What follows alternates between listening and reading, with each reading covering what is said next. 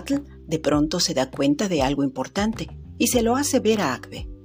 La infancia puede ser una actitud y el niño interior un arquetipo fascinante que es el buscador más tenaz con el cual contamos. Es el que nos permite ir a investigar y ver lo que otros no han logrado observar por estar tan entretenidos siendo adultos responsables.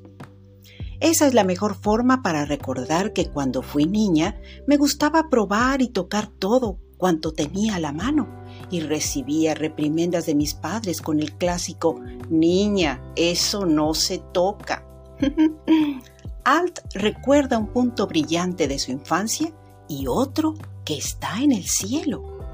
Entonces le muestra parte de sus últimas pesquisas a Agbe, cuando le dice, mira lo que han hecho los humanos. Cierto que hay basura, pero hay descubrimientos brillantes y de eso quiero hablarte. Un panel solar lleva siete años orbitando la Tierra. Ahora sabemos que los parques fotovoltaicos espaciales son viables. La película fotovoltaica fue enviada al espacio como parte de un experimento.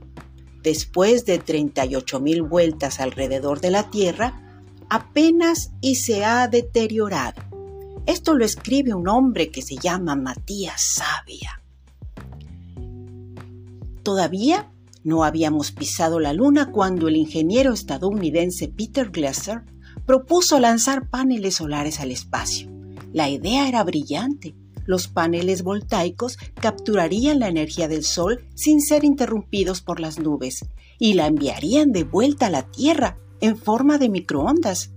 Glaser murió en 2014, pero su idea persiste y estamos más cerca de hacerla realidad, comenta el reportero. Mira, es un hombre que le gustan las pizzas y el fútbol. Eso es divertido. Debe ser de los que gritan ¡Gol! parques solares comercialmente viables en el espacio, producir paneles solares ligeros y de bajo coste que puedan generar energía allá, desde las alturas. Durante años es posible.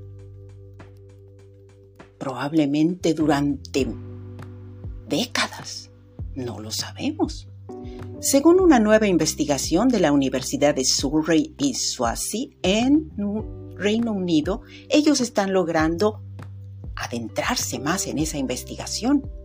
Las investigaciones llegaron a esa conclusión después de analizar los resultados de un experimento que si bien había sido diseñado para durar un solo año, lleva siete funcionando a bordo de un pequeño satélite en la órbita terrestre. Mm.